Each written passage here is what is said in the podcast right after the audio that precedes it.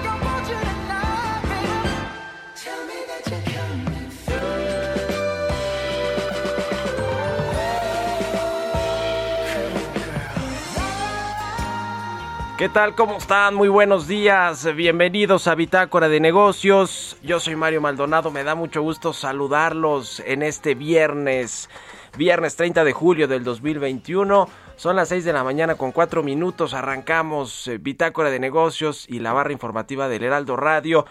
Pues con música, con esta canción de Bruno Mars. Se llama Leave the Door Open. Es eh, una canción reciente de este cantautor estadounidense. Es el primer sencillo de un dúo estadounidense que se llama Silk Sonic, formado por Bruno Mars y Anderson Park. Y estamos escuchando canciones de eh, la lista el, o el playlist de Barack Obama, el expresidente de Estados Unidos, para este verano. Y bueno, pues ahí incluyó esta de Bruno Mars, que a mí en lo personal me gusta mucho esta canción. La verdad es una, una buena canción. Bruno Mars y Anderson, eh, Park, Ander- Anderson Pack. Leave the door open. Vamos a estar escuchando esta canción. Y ahora sí vamos a entrarle a la información. Hablaremos eh, con Roberto Aguilar sobre los temas eh, financieros más relevantes. La eurozona habría superado la recesión. El PIB creció 2% en el segundo trimestre. La economía de Estados Unidos también sólida, pero la recuperación va más lenta de lo previsto. Ayer se dio a conocer este dato de- del crecimiento del PIB del segundo trimestre y en México también se dio a conocer el reporte de finanzas públicas del segundo cuarto del año. Le vamos a reportar todo esto y el gobierno dijo sí seguirá apoyando a Pemex, dijo Gabriel Llorio, el subsecretario. Vamos a hablar también con Sergio Luna, asociado del Consejo Mexicano de Asuntos Internacionales, sobre este tema de Estados Unidos. Precisamente la economía estadounidense creció 6.5% en el segundo trimestre. ¿Qué significa? y eh, pues eh, qué le depara en la segunda mitad del año a la economía más poderosa del mundo que además le ha echado carretadas y carretadas de dólares a la economía para reactivarla rápidamente de lo cual por supuesto que México se ha beneficiado.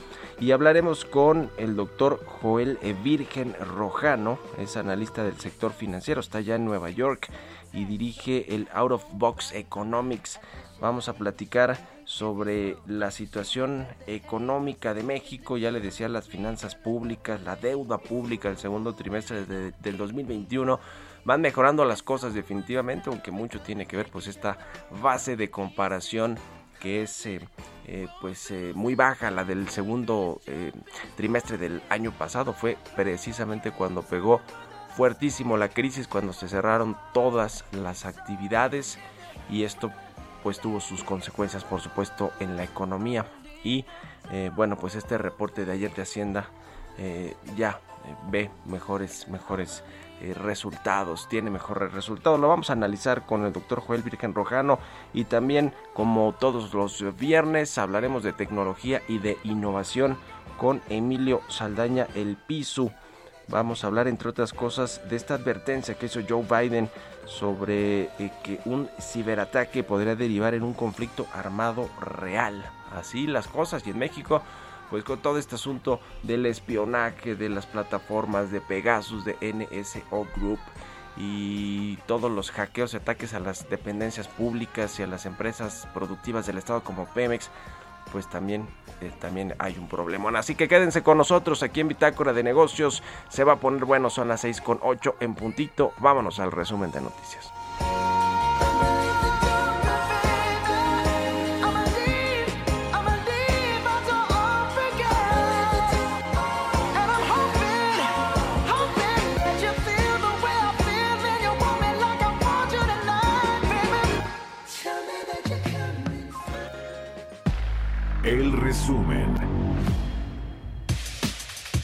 El subsecretario de Hacienda Gabriel Llorio presentó en conferencia virtual los informes sobre la situación económica, las finanzas públicas y la deuda pública al segundo trimestre de 2021 entregados al Congreso de la Unión. La dependencia de gobierno espera un crecimiento de la economía para este año de 6%.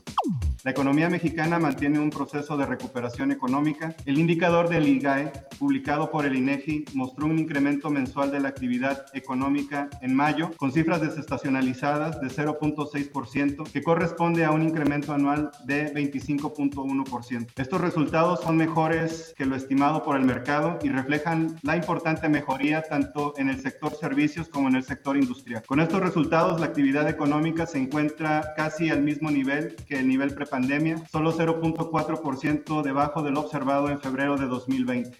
Gabriel Llorio también aseguró que la disminución de la nota crediticia por parte de Moody's a Pemex no se traducirá en afectaciones a la calificación soberana del gobierno federal. El ajuste en la calificación que se hace por parte de, la, Moody's en realidad no cambia mucho el nivel de riesgo que refleja la empresa hacia el mercado. Eh, la situación financiera de la empresa no fue una sorpresa, pero no impactó, eh, los no impactó el precio ni el rendimiento de los bonos soberanos y por eso también prevemos que, que no, eh, no va a haber tampoco un impacto sobre la calificación crediticia del soberano en este momento.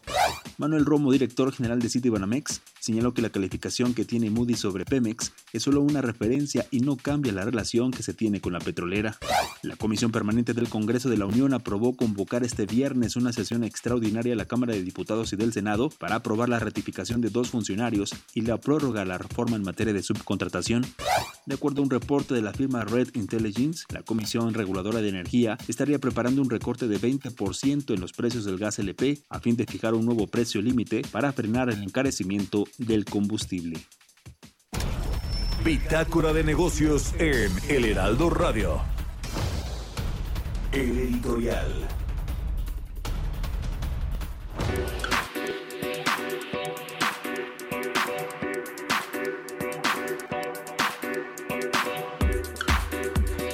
Bueno, pues este eh, domingo se va a llevar a cabo la primera consulta popular, digamos que se registra oficialmente en el país, que va a ser eh, realizada por el Instituto Nacional Electoral.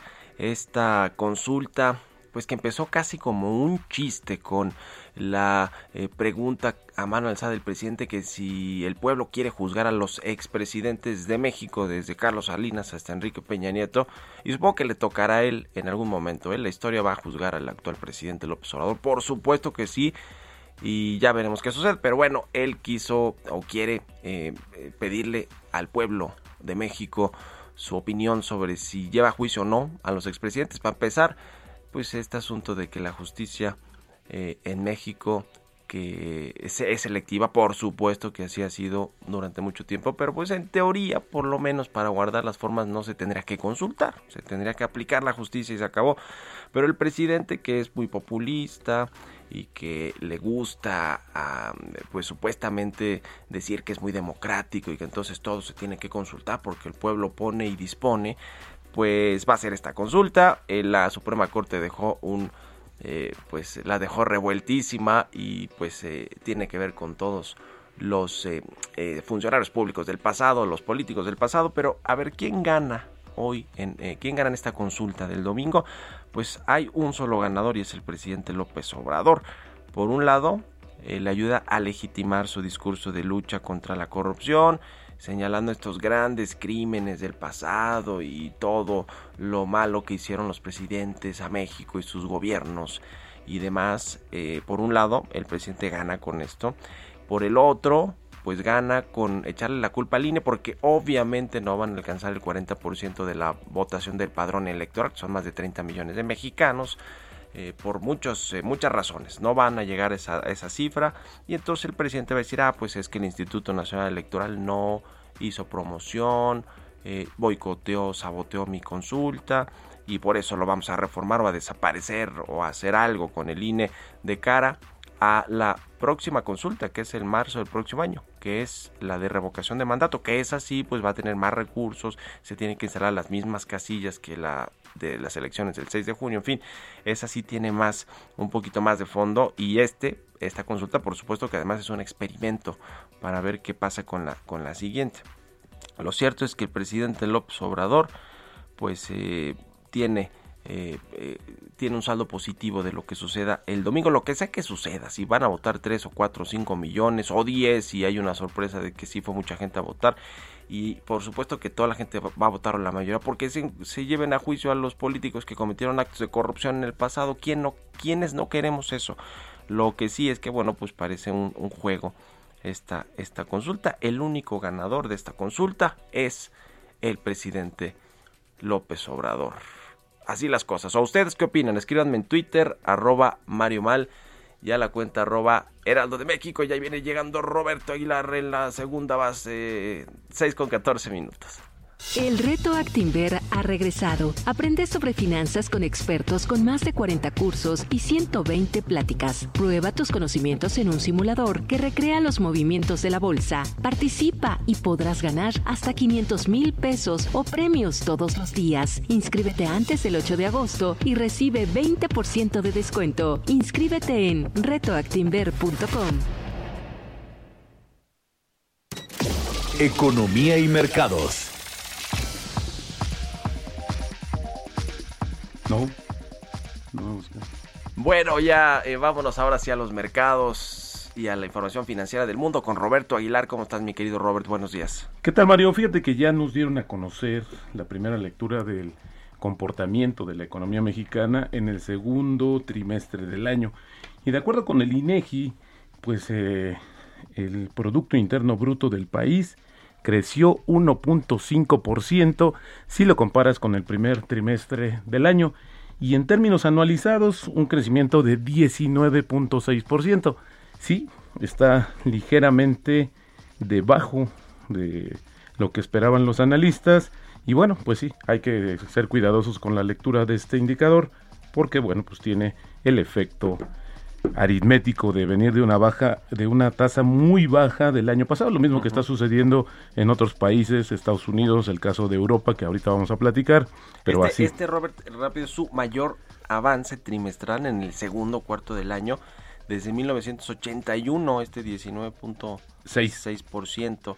Así que, bueno, pues eh, digo, esa comparativa nos suena como wow, ¿no? Desde 1981, pero como tú dices, tiene todo que ver con la base baja de comparación del año pasado. Y yo no descartaría, Mario, que alguno de nuestros legisladores, funcionarios, presumiera que nunca en la, en la época moderna de este país se había dado esta tasa de crecimiento. Pero bueno, hablando también del tema del comportamiento de la economía, te cuento que la economía del son, de la zona euro creció más de lo previsto en el segundo trimestre, recuperándose de ya de la recesión causada por la pandemia. El PIB de los 19 países que comparten el euro creció 2% en el trimestre, lo que supone un aumento interanual de 13.7%. Esperaban 1.5% y 13.2% respectivamente. Sin embargo, también se dio a conocer el dato de la inflación de julio, que superó las expectativas al avanzar y colocarse en 2.2%. Los que siguen mal y de malas, Mario, son las bolsas asiáticas y todo por el tema de estos eh, pues cambios en las reglas de China que justamente están afectando a los sectores educativo, inmobiliario y tecnológico y a pesar también de que el gobierno eh, y bueno pues los reguladores han tratado de mandar un mensaje de calma con los inversionistas sigue bajando sigue siendo un tema bastante eh, que inquieta mucho a los inversionistas sobre todo Mario porque puede repercutir en otros países justo porque las empresas las empresas chinas por ejemplo que cotizan en los mercados de Estados Unidos y que también pues tienen inversión prácticamente de todo el mundo. Y ayer se dio a conocer que la economía de Estados Unidos tuvo un crecimiento sólido en el segundo trimestre, pero el ritmo fue inferior a lo previsto, ya que el sólido gasto de los consumidores y la inversión empresarial en equipos fue contrarrestada por una fuerte caída de inventarios ante las limitaciones de la cadena de suministros que se están haciendo, bueno, pues están eh, deteniendo, están siendo un tema que está preocupando también rápidamente la economía mundial. El PIB creció una tasa anualizada de 6.5%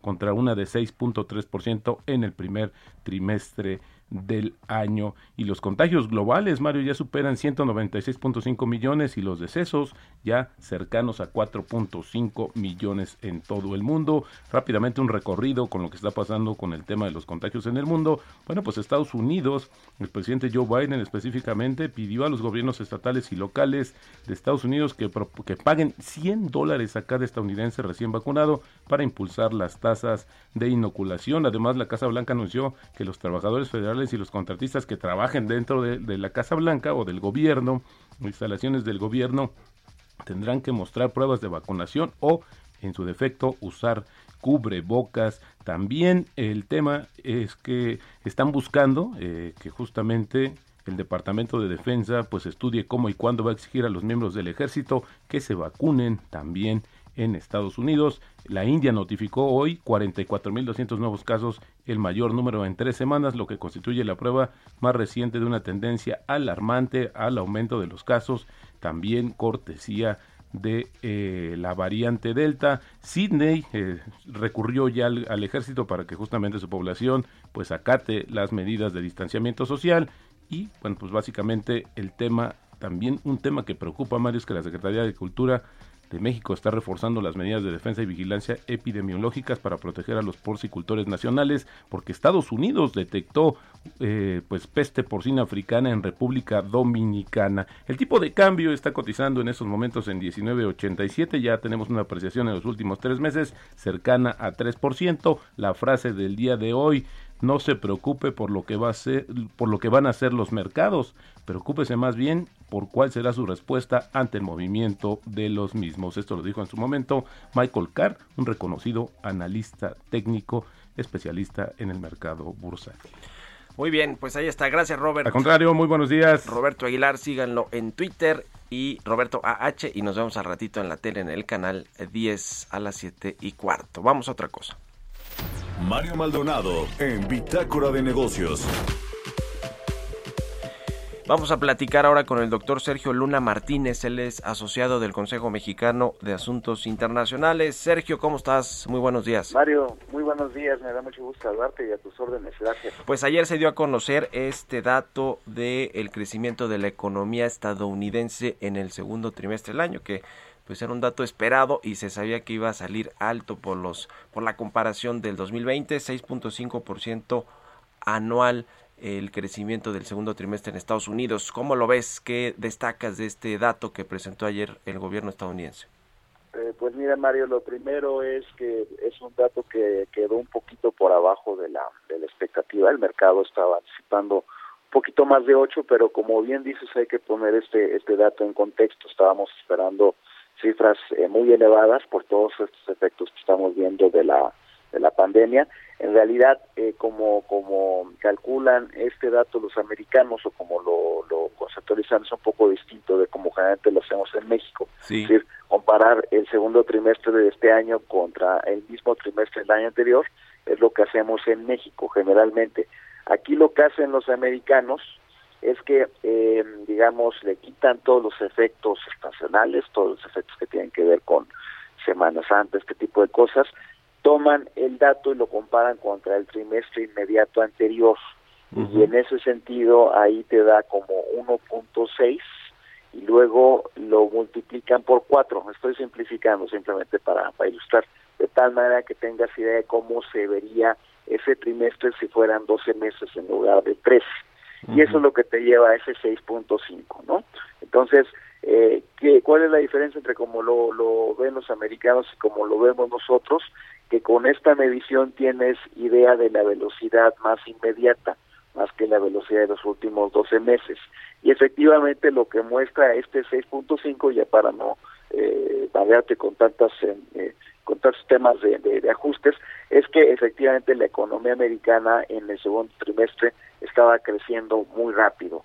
Eh, digamos, eh, simplemente para poner esto en contexto, el Fondo Monetario espera que este año crezca algo así como 7%, entonces el 6.5 efectivamente es una velocidad muy rápida, pero menos de la que se esperaba, que como te decía era como un 8%. Sí, hasta eh, 8, fue, ¿no? uh -huh. Sí, 8.5 era por donde andaba el consenso, efectivamente. Y aquí lo que lo que también muestra esta cifra, Mario, es que es un crecimiento muy fuerte, no tanto porque eh, hay algunos efectos que tienen que ver con inventarios. Eh, y eso creo que también es importante para ilustrar algunas de las cosas que estamos viendo, y es el hecho de que como hubo un impulso muy fuerte de demanda, el gasto de consumo en Estados Unidos creció, ese sí muy fuerte, eh, cerca del 10, eh, lo que estamos viendo es algunas restricciones del lado de la oferta para poder, digamos, este, hacer frente a ese aumento tan tan tan súbito de la demanda. Eh, yo lo asemejo, Mario, a, un cuerpo que estuvo eh, pues en reposo, eh, obligado durante buena parte del 2020 y que cuando le inyectas dinámica para que se empiece a mover, pues las articulaciones tienen algo de eh, si lo quieres ver así, de, de, efecto de que toma algo de tiempo antes de que reaccione por completo. Uh -huh. Y eso creo que también ayuda a entender el por qué la inflación ha sido tan alta en los Estados Unidos, ¿no? Entonces, eh, creo que esto confirma mucho la idea, uno, de que la economía americana está creciendo muy fuerte, dos, que está siendo liderada por el consumo, y sí. tres, que un poco el que se quedó por abajo de lo que esperaban los analistas tiene que ver con que efectivamente algunos de los cuellos de botella de un crecimiento tan súbito, pues son los que están impidiendo que el crecimiento fuera aún más fuerte sí. y eso se está reflejando en algo de inflación. Ya, eh, de 20 segunditos, Sergio, antes de irnos a la pausa, la inflación alta sí. de 4% ha tenido que ver con, con esta menor eh, recuperación de Estados Unidos? Pues más bien eh, yo diría que es parte de lo que explica por qué esa recuperación se quedó por abajo de lo que se esperaba. Uh -huh. entonces también es la razón por la que la mayoría de los miembros de la Fed, por ejemplo, esperan que esto sea un efecto pasajero. De nuevo, que sean algunas restricciones de oferta, eh, las que están impidiendo eh, que la economía crezca tan rápido y que también explican por qué la inflación ha sido elevada. Ya, y la Reserva Federal, bueno, pues se mantiene con que es transitoria. Gracias, eh, Sergio Luna de Comex y gracias por haber tomado la llamada. Buenos días. Vamos a una pausa, ya regresamos. Continuamos en un momento con la información más relevante del mundo financiero en Bitácora de Negocios con Mario Maldonado. Regresamos. Estamos de vuelta en Bitácora de Negocios con Mario Maldonado. Entrevista.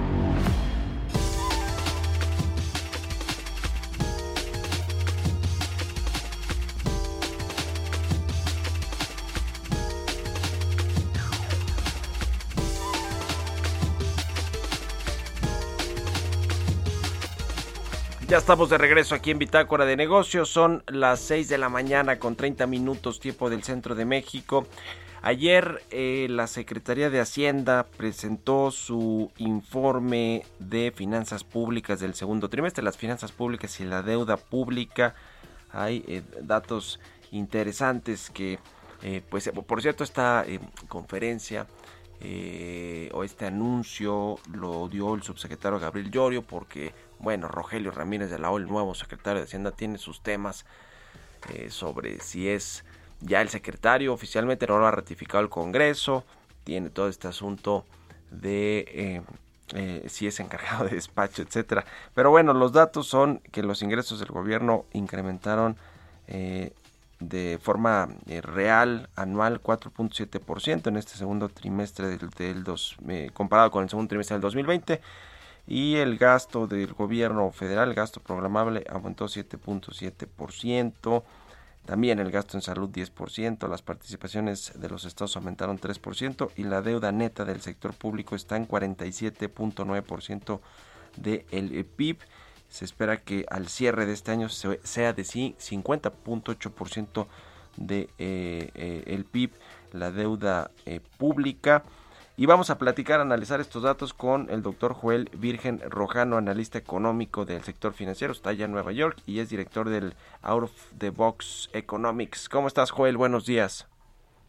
Hola, ¿qué tal, Mario? Buenos días, un gusto estar aquí contigo. ¿Cómo lees estos eh, datos de finanzas públicas que presentó ayer la Secretaría de Hacienda? Bueno, mira, definitivamente eh, son en el, en el margen, eh, son buenas noticias, sin embargo hay un detalle eh, importante que subrayar, como tú bien señalas, y es lo que se subraya en el reporte, que hubo un incremento real en los ingresos comparado el primer semestre de este año con el primer semestre del año anterior. Lo que hay que destacar eh, es que buena parte de ese incremento se presentó por el lado de los ingresos petroleros, eh, que creció casi un 60, poco más de un 60%, y representan a esos ingresos algo así como el 15%.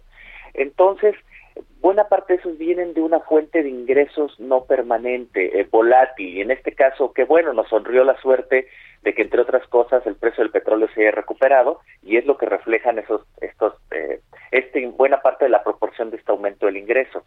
Y si hacemos un zoom hacia los fuentes de ingreso más permanentes, eh, más estables, que son pues los recaudatorios, los tributarios, vemos que por ejemplo el ISR se contrajo casi un 1%.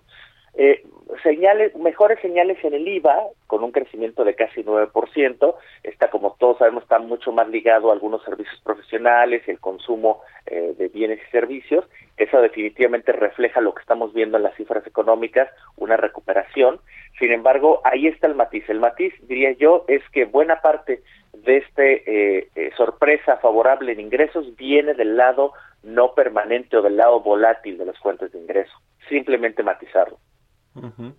Sí, totalmente, no son fuentes de ingreso eh, permanentes, aunque, bueno, pues tomando en cuenta también que apenas estamos recuperándonos de la crisis de pues económica que detonó el COVID-19, no, no son malos datos, el eh, pues asuntos si van a ser sostenibles, sobre todo el tema de la recaudación y, y los ingresos eh, petroleros, que bueno, pues el precio del petróleo tendrá que venir a la baja con esta, este acuerdo que hizo la UPEP Plus para recortar la oferta, ¿no?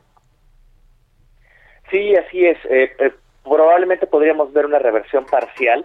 Yo también confío como tú en que lo que estamos viendo en la economía es, un, es una recuperación. Ojo, una recuperación en desaceleración, pero era un, un fenómeno esperado. Eh, creo que lo que aprendimos del impacto de la pandemia eh, que desafortunadamente eh, lo sabemos más a, a, posteriori que a priori, pues es que se comportó más como, como un desastre natural, es decir, esa, eh, un desastre natural, un choque de oferta, llega, impacta la actividad y luego vemos una compensación y un regreso relativamente acelerado de la actividad conforme en este caso se fueron reabriendo las, las actividades.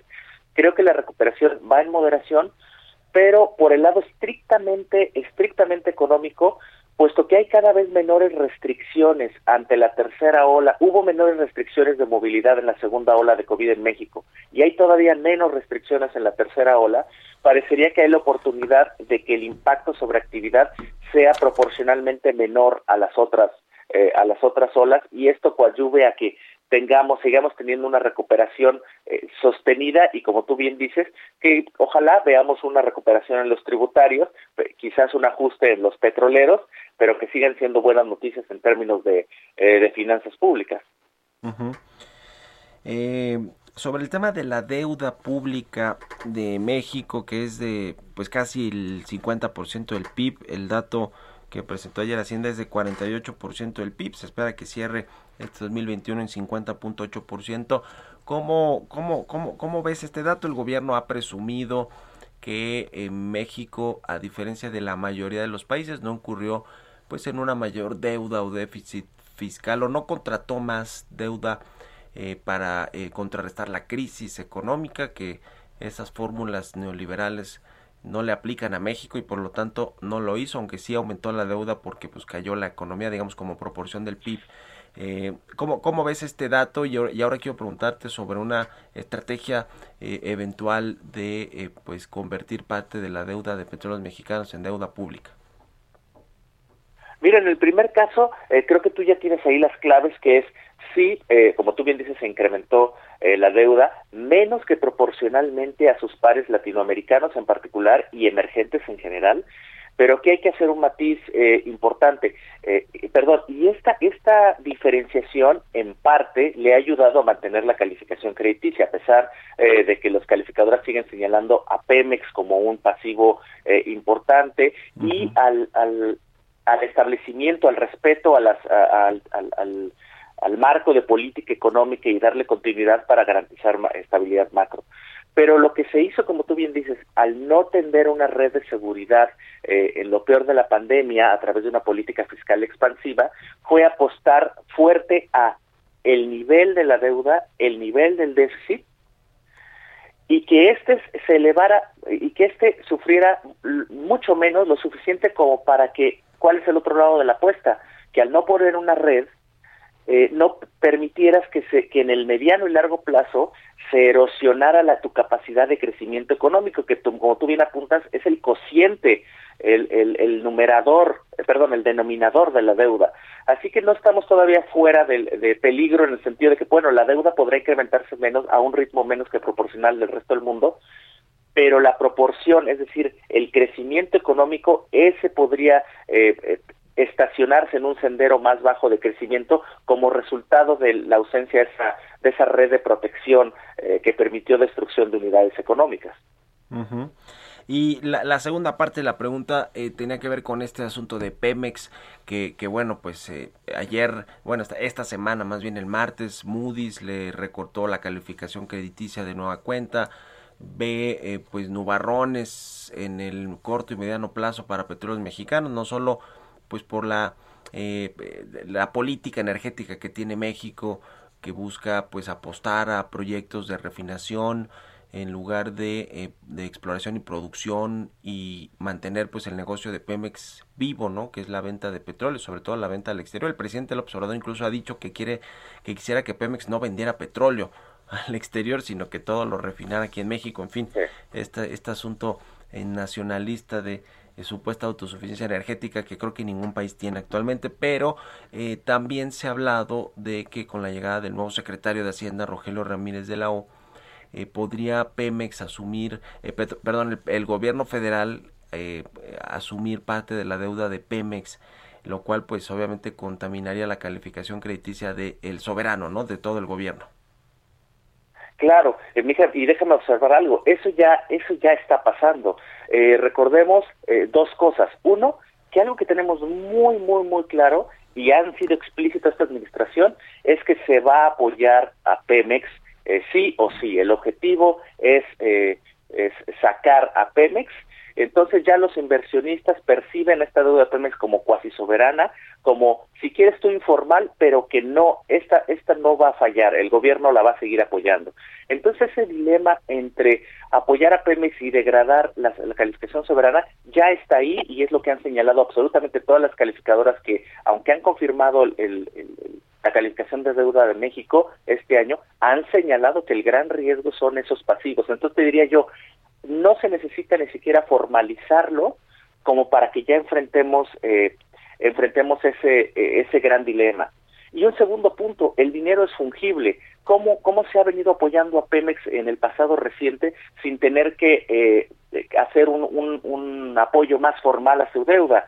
Pues bueno, si tienes excedentes aquí, si tienes excedentes acá, si tienes eh, rebalanceo de, del presupuesto y de gasto, se termina apoyando a Pemex. Déjame nada más recordar muy rápido el año pasado, el año pasado el último gran apoyo a Pemex, eh, perdón, el año pasado, si no me recuerdo, salió de la caja chica, de la chequera del gobierno que mantiene en el Banco Central, de ese fondo de liquidez que acumula, que puede llegar a acumular saldos de otros eh, ejercicios fiscales.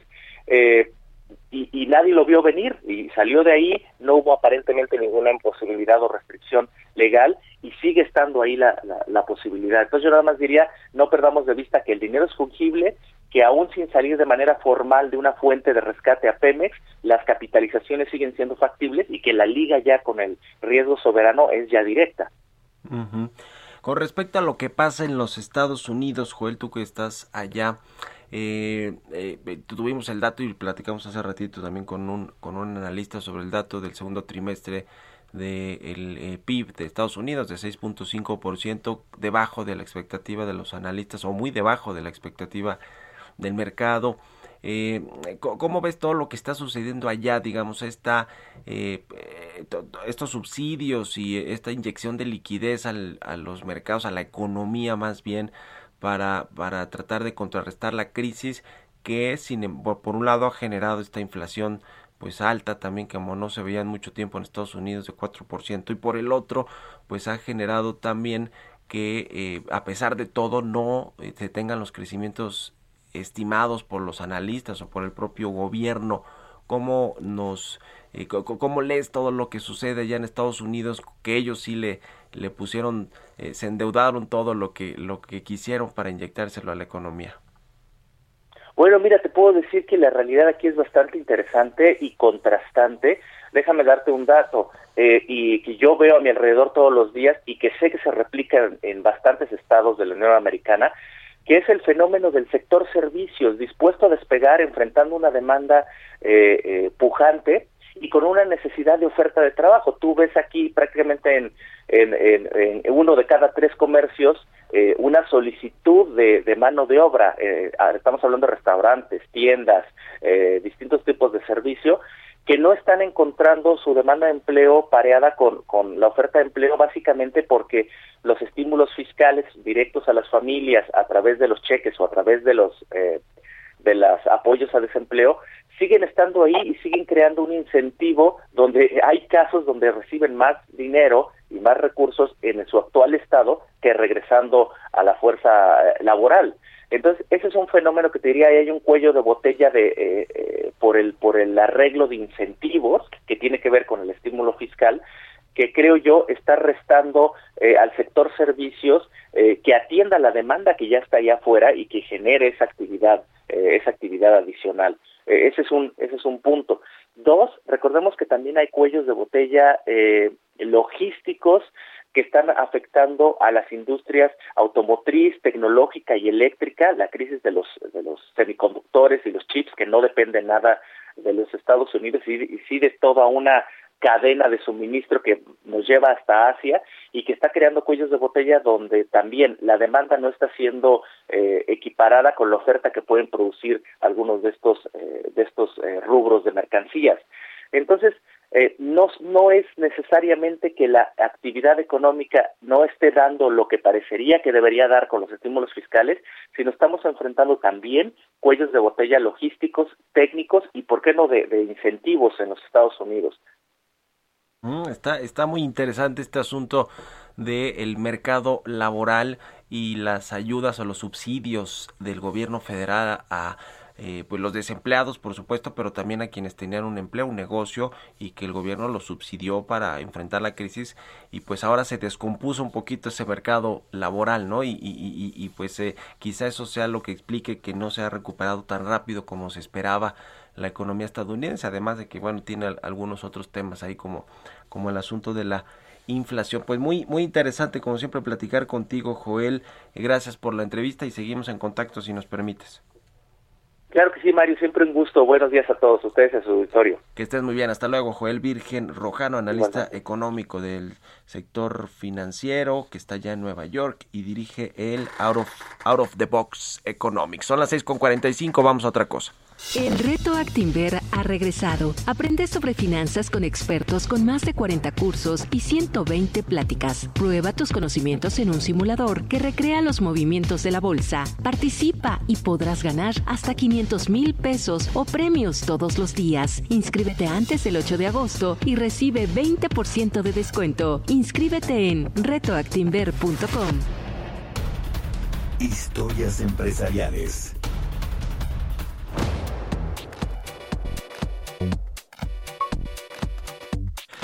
Y bueno, esta plataforma de Twitter que yo es la que más uso, la verdad, antes de Instagram y de Facebook y de TikTok y de estas otras, pero bueno, porque soy periodista, no sé si los que me están escuchando sea el mismo caso. Creo que la que más usamos es WhatsApp, la verdad, para comunicarnos. Pero, pero bueno, ¿qué pasa con Twitter? Twitter va a permitir hacer compras dentro de la plataforma, dentro de esta red social, iniciando así su incursión en el mundo del comercio electrónico. Nos comenta de todo esto Jesús El Chuy Espinosa.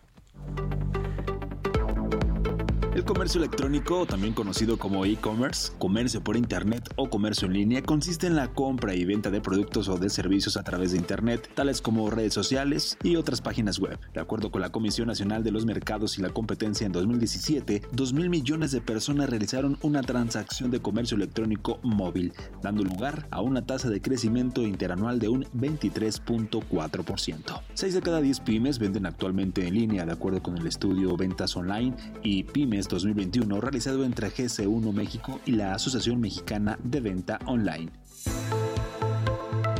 La pandemia de COVID-19 disparó las ventas en línea y es que para el 34% de las pymes, vender por Internet fue su única fuente de ingreso durante la pandemia, por lo que en la actualidad las redes sociales también ya están involucradas en esta modalidad de ventas y Twitter no se quiere quedar atrás. La compañía ha mostrado su interés por las compras durante meses y tiene el objetivo de alcanzar a otras redes sociales que ofrecen opciones de comercio electrónico. Twitter es una de las redes sociales más populares a nivel mundial y ya está poniendo a prueba un catálogo de ventas para ciertas cuentas dentro de la misma aplicación. Los productos se van a mostrar en la zona superior de la página, de modo que podremos ver de forma simple qué productos son los que esa tienda tiene disponibles. De momento se lanza solo en la aplicación en iOS en Estados Unidos, siguiendo así los pasos de otras apps como Facebook, Instagram o TikTok, que han hecho posible el comprar productos sin tener que salir de la aplicación.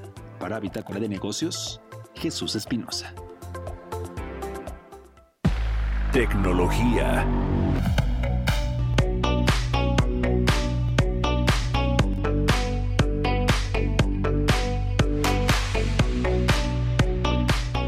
Y bueno, pues es viernes, viernes de tecnología y de innovación y ya está como todos los viernes nuestro colaborador y amigo Emilio Saldaña el Piso. ¿Cómo estás, mi querido Piso? Muy buenos días. Mi querido Mario, muy buen día, señor. ¿Cómo está usted? Muy bien, gracias. ¿Con qué nos vamos? Listos con las noticias, importantes noticias le compartimos esta mañana. Biden, el presidente Biden, advierte que un ciberataque podría derivar en un conflicto armado real y esto es importante. Ante el crecimiento alarmante de ciberataques, tanto empresas como agencias de gobierno, el presidente de Estados Unidos, Joe Biden, advierte que un ciberataque podría dar pie a un conflicto armado real.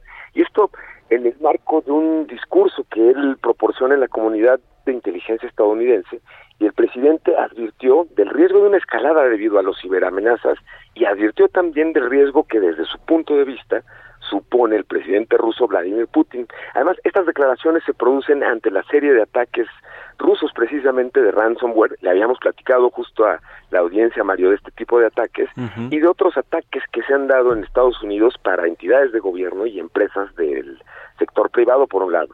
Por el otro les platico, hijo, chequen esta historia por favor, don Mario. pareciera ser una historia, la de las criptomonedas, que esté destinada a ser de altas y bajas.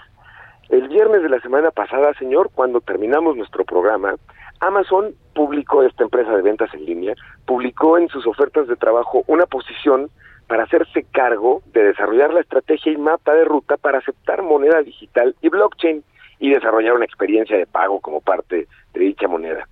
El fin de semana siguiente, es decir, sábado y domingo anteriores, se vuelve loco Internet con la noticia y la interpretación es que Amazon estaba por aceptar criptomonedas, así que ya te puedes imaginar la emoción. Pues bueno, esto provocó que el costo de Bitcoin se apreciara, que el Bitcoin recuperara su valor y el lunes, este mismo lunes de esta semana, Amazon sale con un comunicado de prensa avisando que pues no, no por el momento, no van a vender, no van a aceptar transacciones en Bitcoin, sí están interesados y por eso están contratando, pero digamos que nos emocionamos un poquito de más, señor. Sí, por supuesto eh, generó ahí además una escalada en el precio de los bitcoins y de otras monedas virtuales, pero la realidad es que estos grandes empresarios que han querido innovar y eh, probar eh, suerte en estos eh, nuevos mercados o con esos nuevos activos virtuales, como el caso de Elon Musk, que es uno de los principales defensores del bitcoin y de otras monedas virtuales, tampoco se puede comprar un Tesla hoy con bitcoins hasta donde yo sé, ¿no? Y también ha dicho Elon Musk que tiene que primero regularse para que se pueda abrir ese mercado y que entonces pueda vender sus coches a través de bitcoins. Pues justamente trascendió esta semana, señor, que Tesla nuevamente aceptará bitcoin y esto luego de que bitcoin dejara de ser aceptado por Tesla porque no era sustentable, digamos que usaba demasiadas energías sucias para producirse y esto para Tesla resultó finalmente negativo, y ante los cambios que han estado proponiendo en la manera en la que se crea el Bitcoin, que recordemos se usan computadoras que están generando eh, algoritmos todo el tiempo, bueno, pues si esto se hace más sustentable, Tesla recibiría nuevamente bitcoins y esta semana Elon Musk declaró que estaba ya en consideraciones de volverlo a aceptar. Y finalmente, chécate esto, señor. Te quiero preguntar si tú eres un gamer. Sí, sí me gustan, fíjate, los videojuegos. Bueno, pues de acuerdo a la funcionaria de Electronic Arts, uno de los líderes de entretenimiento digital interactivo, el término gamer ya no debería de estarse utilizando, ya es prácticamente obsoleto de acuerdo a Ilma McCarthy, ella es la presidenta de esta marca Electronic Arts que producen videojuegos, y hace unos días ella dijo que con el alza en la popularidad del entretenimiento interactivo, en realidad ya no hay una cosa como alguien a quien le podamos llamar gamer. De hecho, ella dice que la convergencia que hay entre los videojuegos y toda la cultura digital significa que en realidad ahora todo el mundo podría ser un gamer o que calificar a alguien como gamer, chequense qué interesante, sería como intentar calificar a alguien que le gusta la música o que le gusta literalmente, dijo, respirar. Entonces, bueno. y esto también, ¿sabes qué tiene algo que dijo ella, me llamó la atención? Tiene que ver con que en la realidad hoy los videojuegos tienen usos adicionales dentro de la sociedad, además del entretenimiento, como son, por ejemplo, la salud, la educación o incluso la simulación en múltiples entornos de distintas industrias, pero me llamó la atención que ya no le gustó esto del gamer, entonces, pues la pregunta para nuestra audiencia, ¿ustedes se consideran gamer o usuarios de entretenimiento digital interactivo, bueno, yo creo que eso no va a cambiar, los que son gamers son gamers y así se autodefine, ¿no? Yo no soy tan gamer, por eso no me, no me puedo llamar como un gamer, pero pues hay muchos chavos y no tan chavos que se la pasan en las consolas jugando en línea, en los celulares, en los smartphones y, y pues bueno, ellos yo creo que se consideran gamers y no va a cambiar este, pues este nombre, este calificativo que, que, tienen. Pero bueno, mi querido Piso, muchas gracias y nos vemos al ratito en la televisión. Nos vemos al ratito en la tele, señor, y muy buen día a nuestra audiencia. Buen fin de semana, señor. Igualmente para ti, muy buenos días. Con esto nos despedimos. Muchas gracias por habernos acompañado este viernes aquí en Bitácora de Negocios. Este viernes y toda la semana, por supuesto, se quedan en los micrófonos de El Heraldo Radio con Sergio Sarmiento y Lupita Juárez. Nosotros nos vamos a la televisión, al canal 10, a las noticias de la mañana y nos escuchamos el próximo lunes tempranito aquí a las 6. Muy buenos días y muy buen fin de semana.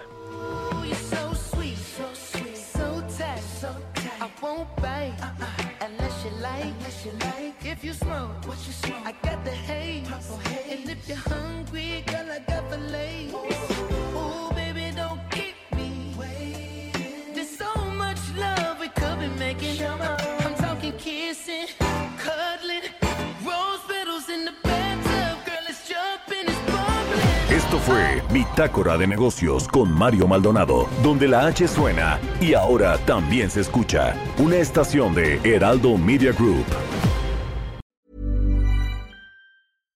When you make decisions for your company, you look for the no-brainers. And if you have a lot of mailing to do, stamps.com is the ultimate no-brainer. It streamlines your processes to make your business more efficient, which makes you less busy. Mail checks, invoices, legal documents, and everything you need to keep your business running with stamps.com. Seamlessly connect with every major marketplace and shopping cart. Schedule package pickups and see your cheapest and fastest shipping options from different carriers with rates up to 89% off USPS and UPS rates. And with the stamps.com mobile app, you can take care of mailing and shipping wherever you are. Make the same no-brainer decision as over 1 million other businesses with stamps.com. Sign up with code program for a 4-week trial plus free postage and a free digital scale. No long-term commitments or contracts. That's stamps.com. Code program.